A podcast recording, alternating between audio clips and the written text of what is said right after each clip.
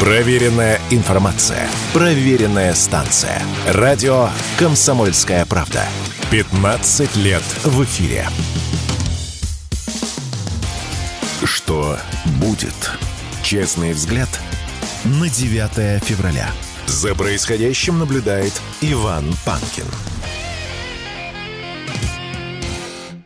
Здравствуйте, друзья! Здравствуй, дорогое отечество! В студии радио «Комсомольская правда» Иван Панкин, на связи Игорь Виттель. Мы начинаем наш эфир.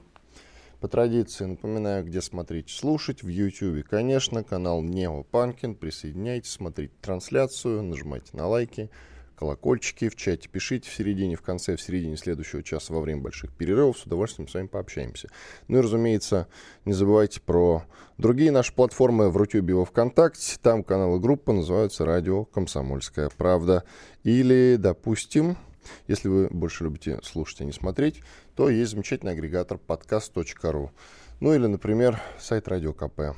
Там кнопка «Прямой эфир». Нажимайте и слушайте.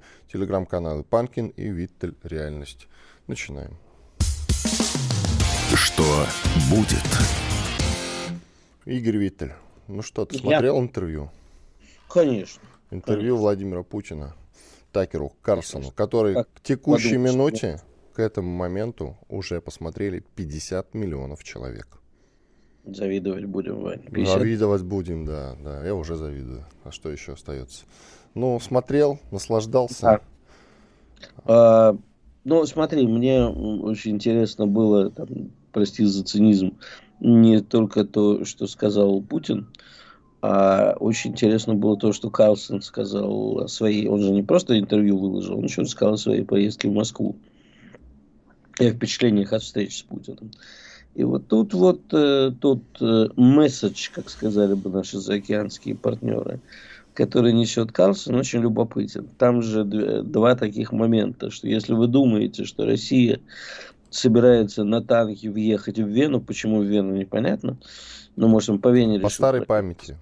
Да. Видимо то вы безумцы, если вы думаете, что России нужна территориальная экспансия, Россия так огромная страна, вы безумцы, России не надо расширяться, но если вы думаете, что Россия... Э, да, Россия никому не угрожает, все абсолютно понятно, но если вы, сволочь, попытаетесь вернуть Крым, Россия не остановится перед ядерной войной. То есть мы не, э, в принципе это все описывается строчкой старой песни «Чужой земли ни пяди нам не надо, но и своей мы тут не отдадим». Так что да. вот это вот интересное впечатление Карлсона. Меня еще больше поразило то, э, что он э, прям как Трамп, он все дни ходил, видимо, по Москве в одном и том же в галстуке, на интервью в нем явился, отвратительный галстук желтый в черную полоску, видимо, Билайн рекламировал. Но это правда очень, вроде солидный ведущий, выглядит как панк какой-то. Так, я вас попрошу, панков не трогать. Нормально не он панк, выглядел. А, а, панки, да. но да. И, и панков вот. тоже трогать а что, не надо. Что еще, естественно, главное такое впечатление от интервью – это такой посыл Путину миру. Вот, кстати, интересно, миру ли? Некоторые аналитики заметили, что, в общем, это посыл только западной аудитории, хотя про Китай прозвучало, что Америка, слушайте, ну вы глупые люди, если вы ссоритесь с Китаем. Но в целом это был такой э, пассаж в сторону западной аудитории. И особенно такой момент, когда он говорил о том, что э, да мы готовы, да, в общем-то, это вопрос за НАТО. Мы не хотим дальше ничего. Мы с НАТО можем договориться, мячик на вашей типа, стороне, давайте там разбирайтесь. Чего вы хотите, чего нет. И э, он говорил о том, что есть для НАТО выход договориться с нами на наших условиях. Ничего в этом сложного нет. Придется поработать, но может. То есть, к чему это все? Ура наши патриоты, которые говорили, никаких переговоров, война до победного конца, ракетой по Вашингтону и по Киеву, типа меня. А, я к Вашингтону не призывал, правда. Они вот оказываются сейчас в такой неприятной ситуации, потому что как же так? Мы э, тут вот кричим, что Украину надо уничтожить. И никаких а переговоров. Путин... Вообще-то государство добавлять надо. Да, а не, Путин... не просто Украину надо уничтожить. А да. Путин как бы намекает, причем прозрачно намекает на то, что да мы готовы, пожалуйста, давай. Только на наших условиях. Отступать не будем, но и, в общем, ничего не своего нам не надо. Вот такая вот история. Ну да, там была такая фраза, он же спросил, э, хочет ли Путин урегулирования происходящего на Украине путем переговоров. И Путин подтвердил, что хочет, да. Ну вот. Но это э, дипломатическая формулировка, ты же понимаешь. Он вообще очень уклончиво отмечал. С одной стороны, улыбался прямо вот э, выражительно несколько раз. Что поразило в, печ... Э, в поведении Карсона, он прям таки открыто перебивал нашего президента, но тот его очень умело ставил на место. Мне казалось, что не клеится у них разговор на самом деле. А я тебе объясню почему. Ты как ведущий должен это понимать тебе кажется, что ты э, придумал какие-то такие супер вопросы, что у тебя в голове есть тема, давай вот об этом поговорим. Как мы с тобой часто перед эфиром говорим, давай вот это вот обсудим, да? А в эфире выясняется, что обсуждать-то нечего, потому что все, что мы могли на эту тему сказать, а, в, в общем, укладывается в пару минут. А что дальше делать остальные 9, например, если мы тему берем на один кусочек? Потому что тема на самом деле так не глубока. Здесь немножко другое. Путин э, настолько профессионально умеет давать интервью, что все задумки ведущего, а вот я ему сейчас скажу, они сыпятся. И, э, понимаешь, обворожительный абсолютно ответ на кто взорвал Северный поток. Кто, да вы взорвали Родион Романович? Он говорит, нет, я в этот день был очень занят. Он говорит, ну, есть алиби, а у ЦРУ нету. И все, ну что ты дальше будешь? И ведь действительно, у, у Путина, что называется, есть э, уже придуманные ответы на все существующие вопросы, по сути. Но Но... меня историческая часть вначале поразила. Да, вот тут интересно, потому что э, Такер же сказал, что ему было утомительно 20 минут слушать лекцию по истории. Знаешь, э, это нормально, потому что, ну, я вот живя в Америке, сам, я, как ты знаешь, человек не очень дружелюбный, мало с кем дружу, но друзья у меня были очень интересные, все долбанутые. И вот я в чем убедился на своем опыте, что американцы в целом, вот такое общее образование, находится на нулевом уровне. А по своей профессионально человек вглубь копает э, прямо вот буром нет такой вещи, которую он не знает в своем профессиональном образовании и совершенствуется всю жизнь. Поэтому для людей, которые не занимаются русской историей профессионально, в общем, остальные, они ничего не знают. И Путин провел ликбез. Но американцев раздражает, когда им читают лекции. Вот раздражает. И Такер, понимаешь, он э, не ожидал, что на простой вопрос там какой-нибудь он услышит подробный разбор полетов. А что я, кстати, вот честное слово, я знал, что вначале будет экскурс в историю.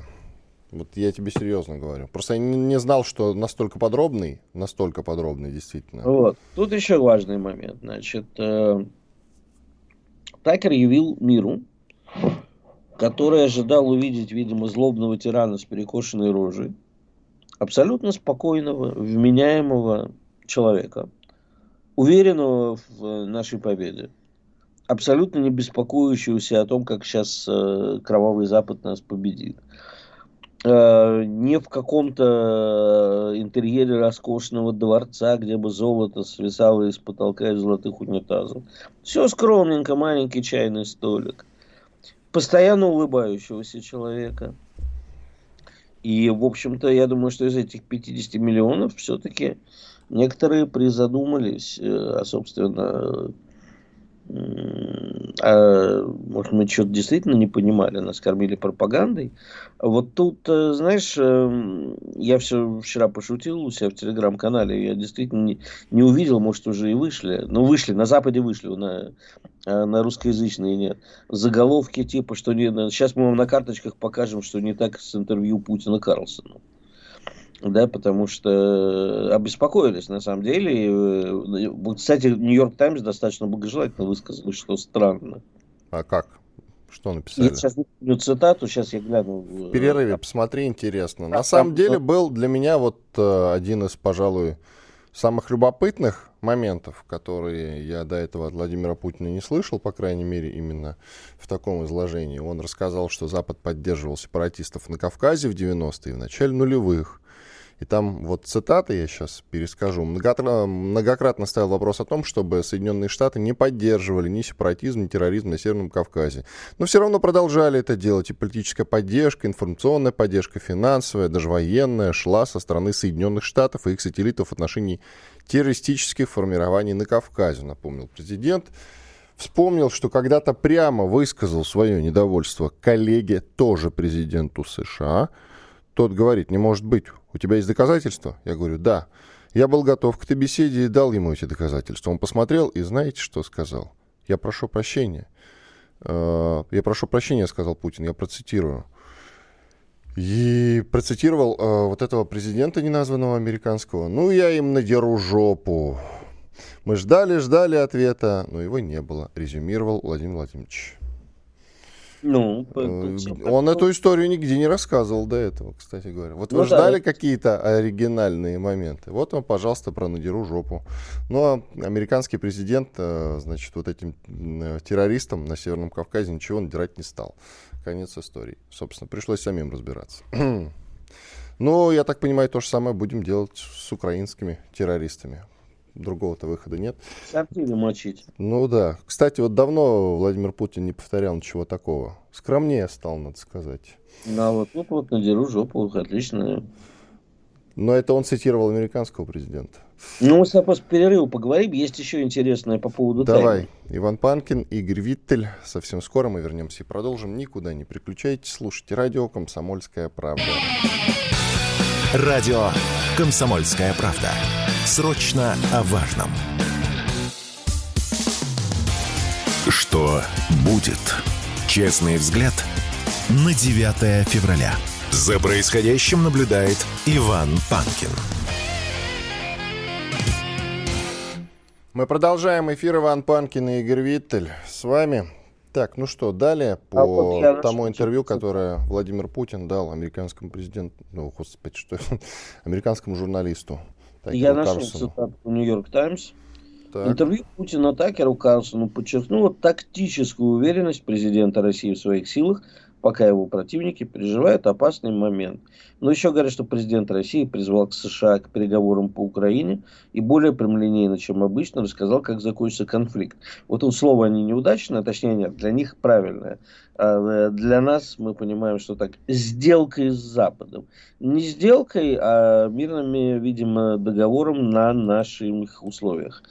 Вот. И говорят, что сейчас Украина испытывает трудности, в, дальнейшей военной помощи проблема, а дружественные кремлеполитики усиливаются по обе стороны Атлантики. Для Нью-Йорк Таймс, главного рупора демократов, это, в общем, э, такое себе заявление, в общем, э, учитывая, как демократы сейчас поливают Карлсона, а безумная ведьма старуха Клинтон назвала его щенком, это просто там такая ненависть полыхала. Э, там не только от нее ненависть полыхала, но да, и от той кстати, интервьюерки, которая, собственно, с ней беседовала. Я э, Клинтон не выношу, поэтому я всегда плюс в эту сторону. Интересно с таймингом. Я не думаю, что это было сделано специально, но вот как раз э, вчера скандал со спецрасследованием прокурора Соединенных Штатов по Байдену о том, что Байден э, не очень э, хорошо от, э, относится к секретным документам. Напомним же, за это Трампа долбали, да, то есть спецрасследование по в его флоридской резиденции по документам было. И сейчас у Байдена очень шаткие позиции. И, э, в общем, из интервью Путина, там, знаешь, очень любопытно еще было, да, там фраза «А кто управляет Америкой?» Да я не знаю, Америка очень странно устроена, сложно устроена. И дальше какой-то такой вот очень... В сторону Байдена, да не говорил я с ним после 24 февраля. Ну, такие у нас есть э, туда-сюда всякие э, контактики. Ну вот есть, кстати, э, аналитики, которые считают, что это интервью для нас невыгодно в западном э, понимании, что мы якобы запросили о мире. Я этого не увидел. И такого быть, на мой взгляд, не может. Э, но продемонстрировали готовность к переговорам. Тут скорее мы себя невыгодно показали вот на том внутреннем фронте ура патриотов, которые хотят э, до победного конца. Нет, для «Ура, патриотов» там другой момент э, был очень важен. Я читал как раз такие паблики в ночи. И главное возмущение это было как раз о том, что Путин в очередной раз, Путин разведчик, э, говорит и как бы оправдывается, как они писали, что нас обманули в очередной раз. Вот этот момент им не очень понравился. Вот, смотрите, Но, ну, смотрите, нас опять надули, надули, обманули и так далее. Вот какой момент они выпячивали у себя в телегах. Ну да, я поскольку смотрел ночью, мог что-нибудь пропустить. Очень неудобно, кстати, поскольку я смотрел на английском, а, то я слышу, что говорит Путин, а потом включается голос переводчика на английский, и это мешало, э, поэтому я мог какие-то детали упустить. Еще любопытный момент, на который лично я обратил внимание – Понятно, что Путин всегда, ну ладно, не всегда, иногда отвечает уклончиво, когда ему это надо. Но ты помнишь вопрос э, про переговоры с Клинтоном, разговоры даже, наверное, правильно да, да, будет да. сказать, по поводу вступления в НАТО. Мы помним, Путин эту историю уже рассказывал, и вот он Такеру напомнил об этом. И рекомендовал ему, кстати, у Клинтона уточнить этот момент. Тут что любопытно, Такер же сказал, ну так а вы были готовы? вступить в НАТО? И Путин не стал отвечать на этот вопрос.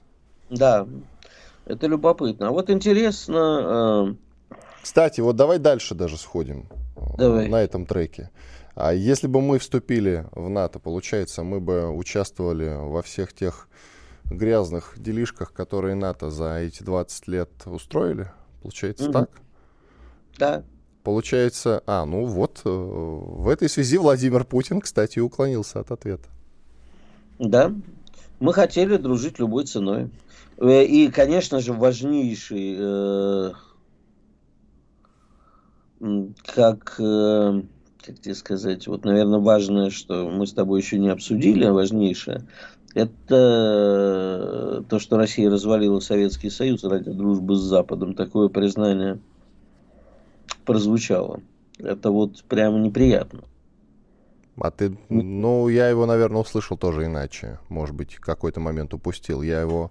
Нет, он сказал, что типа развал Советского Союза. Мы так хотели дружить с Западом, что, наверное, Россия сознательно развалила Советский Союз. Ну, это такой, э, как тебе сказать, я это воспринял скорее как плевок в сторону Ельцина. И, в общем-то, он не говорил, Ельцин хотел а говорил именно о России. И вообще, в общем, из его речи понятно, что мы вот были такими, мы хотели дружить с Западом. Он, конечно, не говорил любой ценой, но это понятно, раз мы э, там, действительно, мы с тобой можем понять, что раз мы собирались в НАТО, ну, по крайней мере, мой вывод, что да, мы хотели дружить любой ценой. Раз мы развалили Советский Союз ради дружбы с Западом, как хотел Запад, по-моему, сказал он, сейчас уже не помню, то, в общем, э, он говорит о том, что вот эти времена кончились, нас обманули.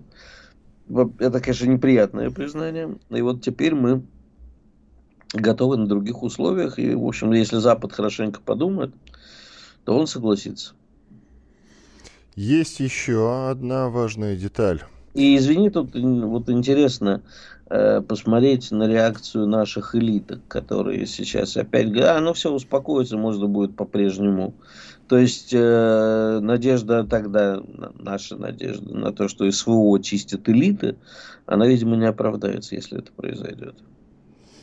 А, так, смотри, он же приводил в пример как раз, э, грубо говоря, переговор с ЦРУ, и они, ЦРУшники, прямо по сути подтверждали, что работали с оппозицией в России, считали, что это правильно, и э, говорили о том, что будут и дальше продолжать работать с оппозицией.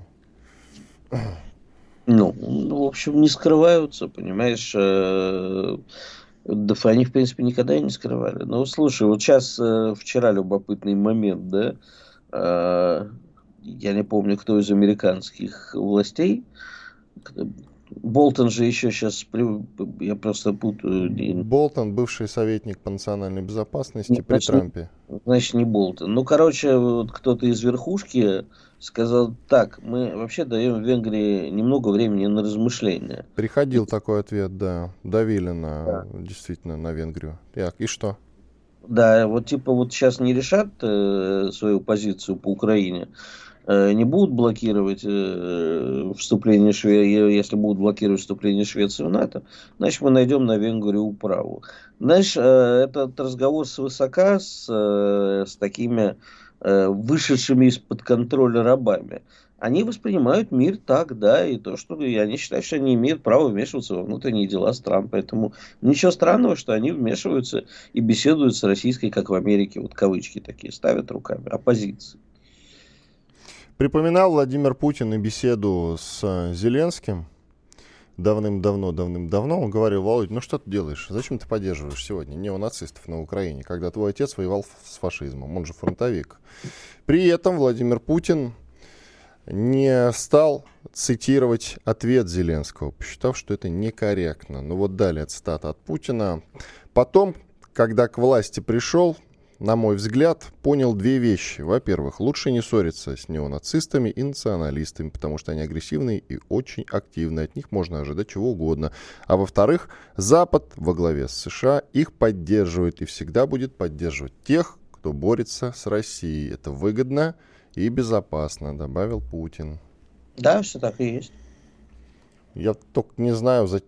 почему он не у нацистов-то боялся Зеленский. Вот это вот интересный момент, понять бы, разобрать. Кстати, это, к слову, Хорошо. о нашем вчерашнем с тобой разговоре по поводу интервью с э, Зеленским. Помнишь, мы с тобой беседовали вчера. Согласился бы ты, согласился бы я. И вот один из вопросов, который, кстати, любопытно задать по поводу Э, да, набравших силу в свое время националистов на Украине. Да, слушай, ну это такая очевидная история. Вопрос только, конечно, ответит Зеленский. Ну, понятно, что не нацисты, националисты, там, называй их как угодно, это такая мощная сила. У них есть оружие, у них есть организованность, они сплоченные.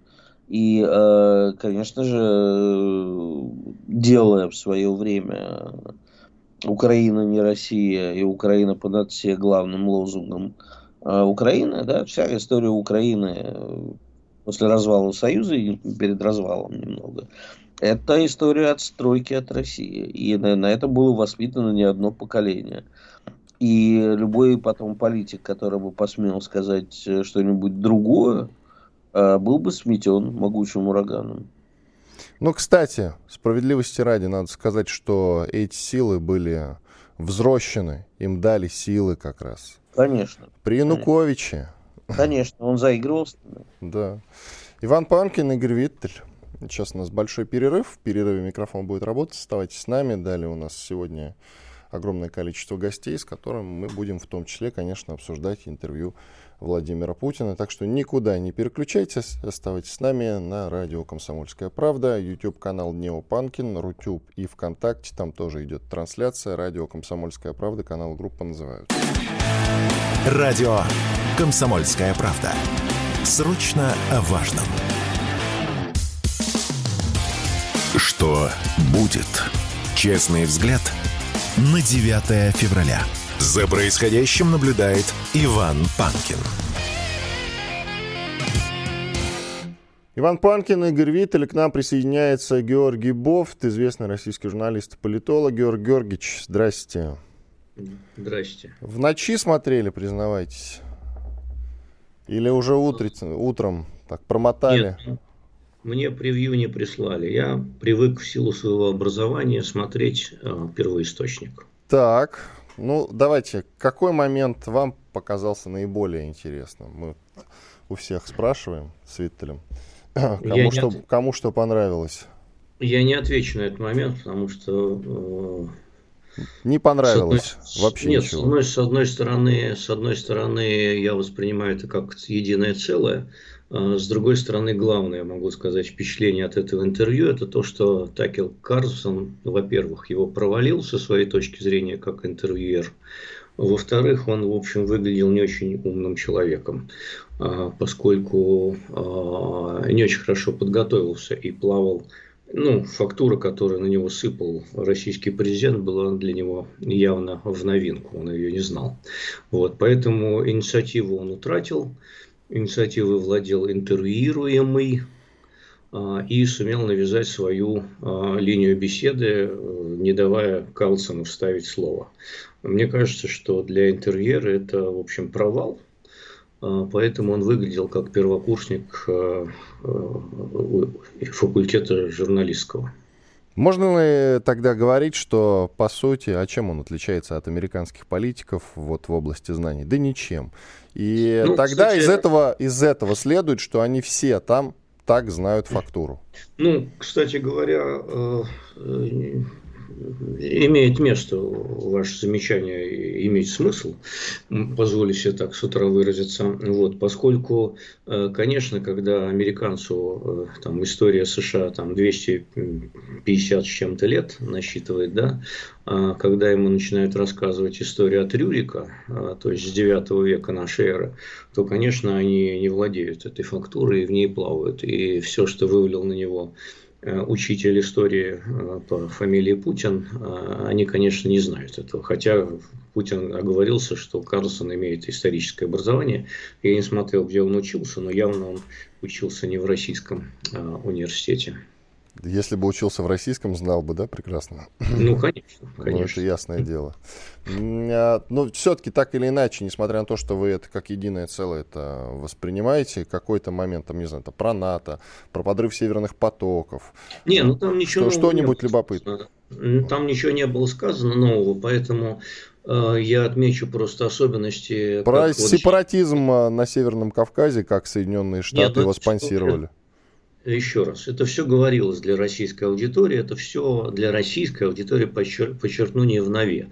А, поскольку американская аудитория в таком количестве, в таком объеме этого ничего не слышала и не видела, то, наверное, для нее будет полезно послушать вот эту выстроенную аргументацию а, российской стороны.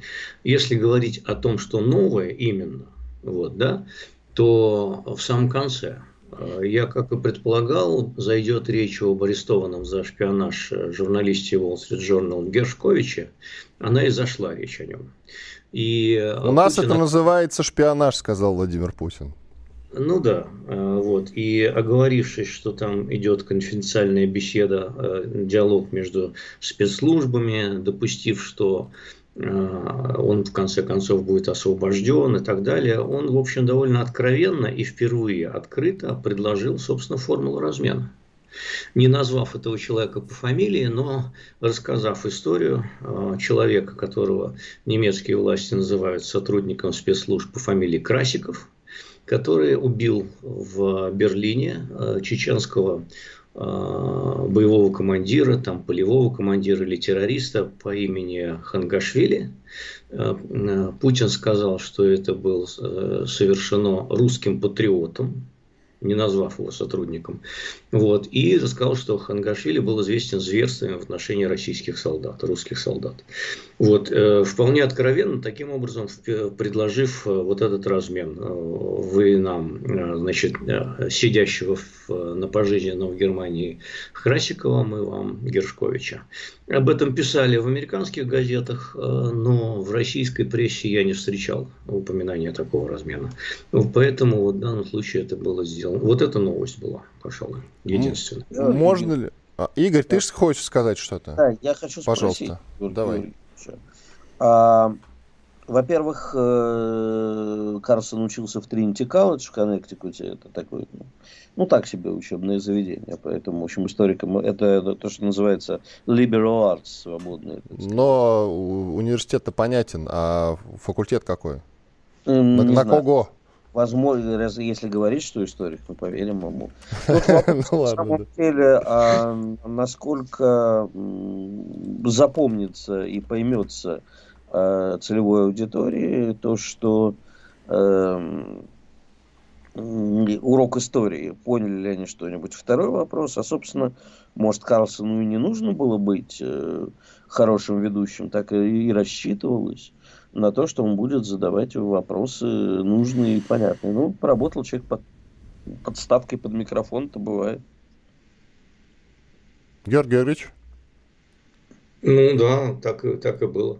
А, вот, и нет, может, зрения... нет ничего плохого в этом. Если, Если, если э, рассуждать о том, как это интервью виделось, так сказать, из Кремля, из Москвы, то в целом я считаю, что э, действительно задачи, которые Кремль ставил в этом интервью, э, выполнил скорее он. А какие задачи ставил Карлсон, я не знаю, но я анализирую его работу с точки зрения профессиональной. Вот с точки зрения профессиональной я считаю, что она провалена.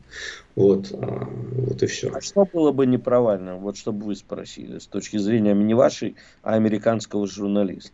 Ну, там были, вот именно с точки зрения американского, подчеркну, журналиста, там были несколько попыток э, задать этот вопрос, э, какой-то острый, хоть сколько-нибудь. В самом начале он пытался перебить длинный исторический экскурс, э, ну, довольно острым по американским вопросам.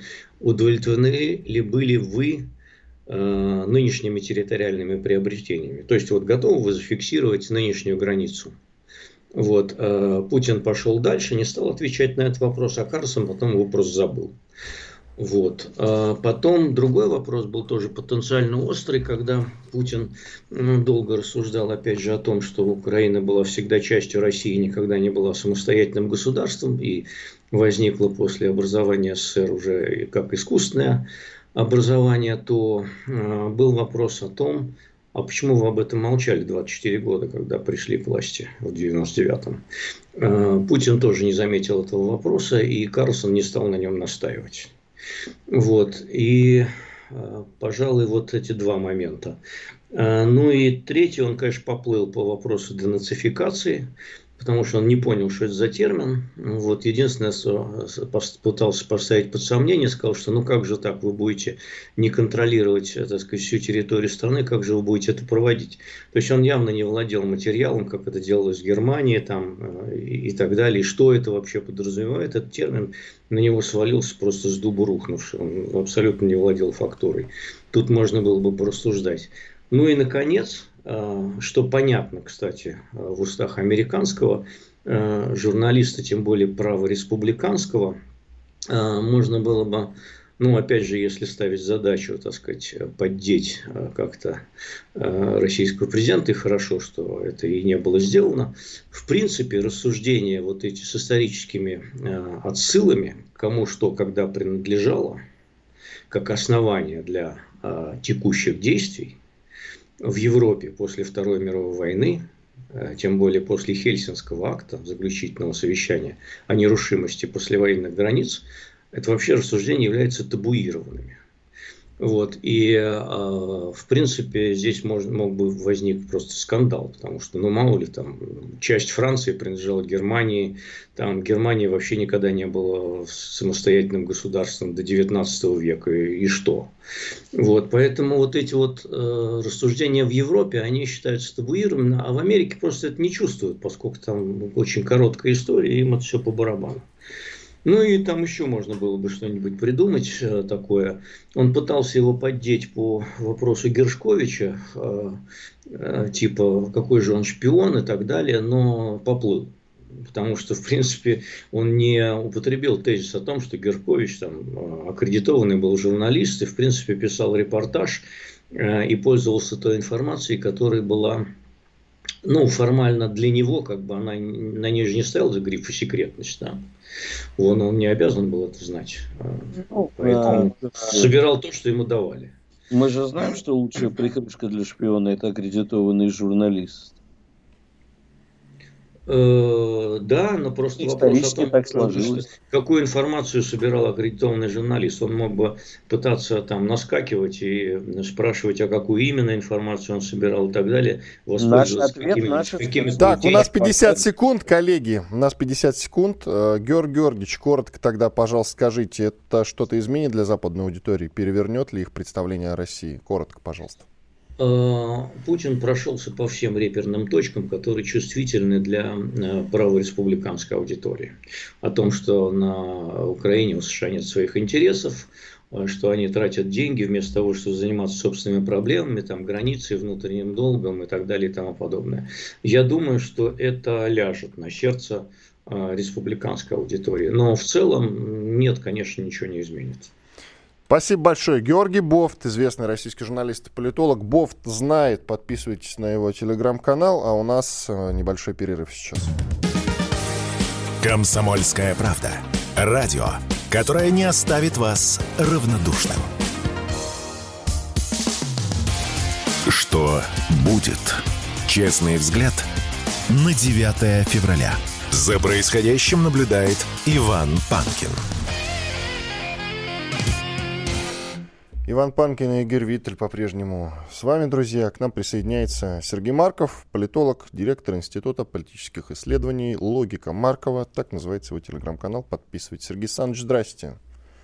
Спасибо, здравствуйте. Ничего, что я прямо на глазах у вас повязываю галстук. Ну, почему бы и нет. Это Ладно, спасибо, что не голый. Спасибо, что не голый. Так, Сергей Александрович, э, ну давайте, да. насколько я знаю, вообще интервью проспали, да? Вы его ночью-то и не смотрели. Ну, ночью-то, конечно, э, так сказать, я не сумасшедший. Но, ну, да, а мы, а мы вот, знаете, спасибо, я специально в редакцию спасибо, приехал. позвал нас сумасшедшим. Да, да, спасибо большое. Восхищен, товарищи, восхищен вами. Нам какой сон-то может быть, скажите, пожалуйста, как уснуть, когда такое событие? Ну, мы ждем вашей ну, экспертизы, знал, пожалуйста. Я знал, что там будет. Слушайте, Значит, нет, стоп, смотрю... стоп, Сергей Александрович, у меня к вам конкретный есть вопрос. Тут а, ультрапатриоты возмущаются и говорят, что Путин на протяжении всего интервью оправдывался, постоянно говорил, что нас надули, обманули и так далее, а ведь он разведчик. Вот основной тезис. Да, значит, э, ну, это наши так э, ультрапатриоты говорят, а вот э, западные все СМИ пишут, что Путин, так сказать, там подавил этого Такера Карлсона, доминировал над ним, что это фактически, что, это, что Такер Карлсон вместо того, чтобы как бы активное интервью вести, что просто дал возможность Путину все-все-все говорить, все, что он а, хочет, и, так сказать, полное доминирование Путина было. Ну, а, на самом деле, вот это вот а, послание Путина о том, что а, нас они обманывали, обманывали, обманывали Запада, ну, оно правильное абсолютно послание. Ну, во-первых, мы, так сказать, все время надеялись на какие-то мирные, так сказать, процессы, и они действительно нас обманывали. Но, знаете, я еще раз повторяю, ну, Путин, конечно, э, э, так сказать, ну плохо, что это обманывали, да, но когда вы хотите как лучше, хотя вы когда хотите миром все-таки, переговоры в Стамбуле мира, и перед этим много лет, так сказать, Минск-1, Минск-2 все-таки на миром выйти. Но это правильное решение. -то. Всегда нужно стараться до последней возможности решить вопросы миром, о хорошем, а не стремиться как маньяк к какой-то войне. Вот а, Путин это и говорил. У вас там СМИ меня маньяком войны изображают, да? Я совсем не, совсем не маньяк. Наоборот, я маньяк мира. И вот смотрите, все время хотел, хотел миром, а ваши же злые, а, абсолютно беспринципные, хамские, наглые политики все время а, нас здесь обманывают. Вот этот тезис очень правильный, обращенный а, к западной же аудитории он обращался прежде всего, а не к российским а, патриотам. Здесь секунду, по-другому говорят. Сереж, Игорь, ну, давай. Извини, да, я сейчас вмешаюсь. А тем не менее, э, я думаю, что просмотры за рубежом и в России как минимум равны. И для российской аудитории, особенно патриотической аудитории, скажем так, ура, патриотическая, услышала следующее, да? Какой Минск-1, Минск-2? Мы помним, что, чем это кончилось. Да, а тут нам опять президент страны предлагает вариант мирного компромисса. Некое недоумение. Это первый вопрос. Не, ну, логично же спросить. Мы же с тобой понимаем прекрасно, что то, что происходит сейчас, это логическое следствие попытки мира. Нас обманули. Где гарантия, что сейчас не обманут? И второй момент. Э, как ты думаешь, почему э, ну, практически все единодушные и западные СМИ, и наши говорят о том, ну, наши не говорят, но сейчас Бофт у нас сказал, а западные все говорят, что Такер Карлсон показал себя очень слабым интервьюером. Считаешь ли, что это так? Почему? Да нет, Боб просто повторяет западный нарратив. Э, они, э, значит, последнего, значит, они э, критикуют Такера Карлсона, потому что Такер Карлсон, в отличие от остальных, он дал Путину возможность спокойно изложить свою позицию то, что Путин, так сказать, делает и в наших СМИ, там, и в каких-то китайских, индийских, он СМИ это тоже делает. А западные, это вот чем отличие от интервью? Путин ничего нового не сказал. Да, значит, ну, там, говорю, что Россия хочет миром все решить эти вопросы, и, собственно, главный, кстати, смысл этого интервью был в том, что, ну, давайте договариваться, давайте мы, Россия и Запад, договоримся, так сказать, ну, что там общих интересов, да, конечно, сейчас мы, наша позиция будет пожестче, чем она была а, на стамбульских переговорах, да, но, в принципе, мы должны не войну вести, а миром как-то договориться, в этом а, главный смысл. И эту позицию а, Такер Карлсон дал Путину просто развернуть. Ведь э, вот э, у меня там много друзей, там, предположим, CNN, да, значит, я, а, и они там жалуются, вот, мы два года просим Путина дать интервью, а он нам не дает. Я им объяснял, вы дайте Путину обещание, что вы дадите ему возможность спокойно развить свою позицию. И ваши вопросы будут на уточнение, это, может быть, какие-то острые вопросы, но это будут уважительные вопросы, а не ваша пропагандистская нарративная вид. Они говорят, значит, ему, почему там э, Такер Карсон не задал ему, почему Россия все время бьет, убила тысячи людей, когда бьет по гражданским объектам. Да потому что это ложь, что Россия бьет по гражданским объектам. Они хотят, чтобы Такер Карлсон лгал, задавая эти вопросы. И в этом они проявляют якобы самостоятельность. Это не самостоятельность, это глупость, идиотизм и подлость. А, повторять вопросах вот эти пропагандистские нарративы, обвиняя а, Россию абсолютно лживо в каких-то военных преступлениях во время вот этой войны. А, вот э, в чем как бы смысл. А это, еще то Путин нового ничего не сказал в этом интервью. Но это э, э, интервью, это огромная новость, потому что впервые за два года Путин спокойно смог изложить свою позицию для многомиллионной западной аудитории и рассказать им вот мы так видим историю России и Украины. Вот так прошли стамбульские переговоры. Так вот минские переговоры итог был, так сказать. Вот так идет, идет гражданская война. Вот так вот Северный поток, уже его взорвали. Вот так сорвали эти переговоры, которые необходимо. Вот э, в чем а, а, новость. В том, что впервые прорвана колоссальная а, цензура а, со стороны а, в отношении а, западной аудитории, западных СМИ. Вот мы с вами свободные люди. У нас есть возможность, вот это слушанное здесь э, сейчас, то, что Путин Такеру сказал, о Карслова, значит, мы это много раз слушали, мы свободные люди. А на Западе не свободные люди. Их, эти сотни миллионов людей, которые гордятся тем, что у них свобода СМИ, что у них демократия, их два года решали возможность услышать э, сторону, так сказать, одной из сторон этого огромного конфликта, охватившего мир. И вот сейчас это прорвано, и в этом главная новость. И никто не знает, какие будут результаты этого. Может, вообще все огромное это здание лжи разрушится, которое два года строит западная пропаганда. А может, не разрушится, а может, устоит. И как будет реагировать американский избиратель? Они боятся, это, что он услышал впервые эту правду из уст э, Путина. Путинскую правду имеется в виду.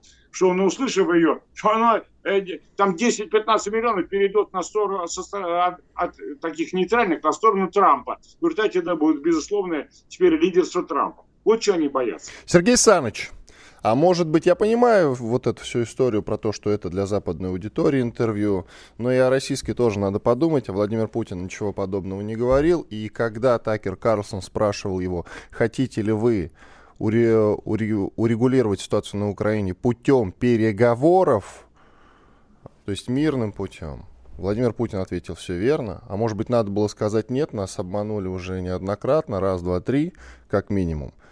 Теперь мы пойдем до конца, до полной капитуляции этого режима. Зато предельно честно это... и конкретно. Да это, нет, это нечестно, это неправильно. Как это нечестно? Нас, Почему неправильно? У нас, ну, потому что у нас большинство людей, а, а Владимир Путин выражает большинство нашего народа, хочет о том, чтобы мы шли военным путем только в том случае, если нет других путей. А мы сейчас каким путем идем, Сергей Саныч? Мы сейчас идем военным путем. А у нас есть, вы сейчас есть... Э, считаете, какой-то другой выход, кроме полной капитуляции э, с, той, с той стороны? Безусловно, есть другой путь. Какой? Я его излагал. Кстати, вот сказали, вот на телеграм-канал Логика Марка, я его излагал, ну сейчас уже прошел, наверное, месяца полтора-два, так сказать. Я еще раз изложу системно. Мы должны более системно выдвинуть наши требования. Что мы имеем в виду по демилитаризации? Ну, я думаю, что, значит, э, что все оружие стран всех НАТО должно быть выведено с территории Украины.